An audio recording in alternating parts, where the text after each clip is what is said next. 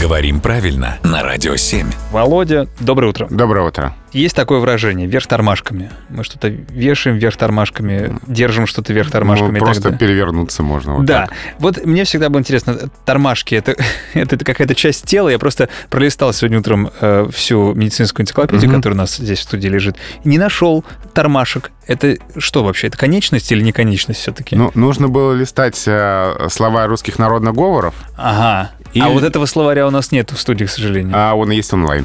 А, ну, мы не Или- пользуемся, мы такое видишь, что тут типа, с- лучина, понимаешь, какой онлайн? Что ты, Володь? Или техническую энциклопедию. Вот это надо поискать в нашей А, библиотеке. потому что есть версия, что тормашки связаны с диалектным тормы, тормы, там разные удаления. То есть ноги Мгм.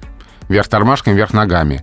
Но более убедительна другая версия, согласно которой тормашки связаны со словом тормоз. И тормозами а, раньше называли вот эти железные полосы под санями, Мгм. которые применяли, чтобы сани меньше раскатывались. То есть, если Вот так. сани переворачиваются, Да. они вверх Ведь торм- торма- Да, тормосами. тормашками, да. Мгм. А, о, то есть э, они перевернулись на льду или на снегу, и вот они вверх тормашками. Мне все-таки нравится, что ноги называют тормами. Какой у тебя размер тормы? То есть тебе версия с санями не так э, зашла, ну, да? не так близка, еще зима не наступила, поэтому мне вот с ногами как-то попроще воспринимать это все. Спасибо, Володя.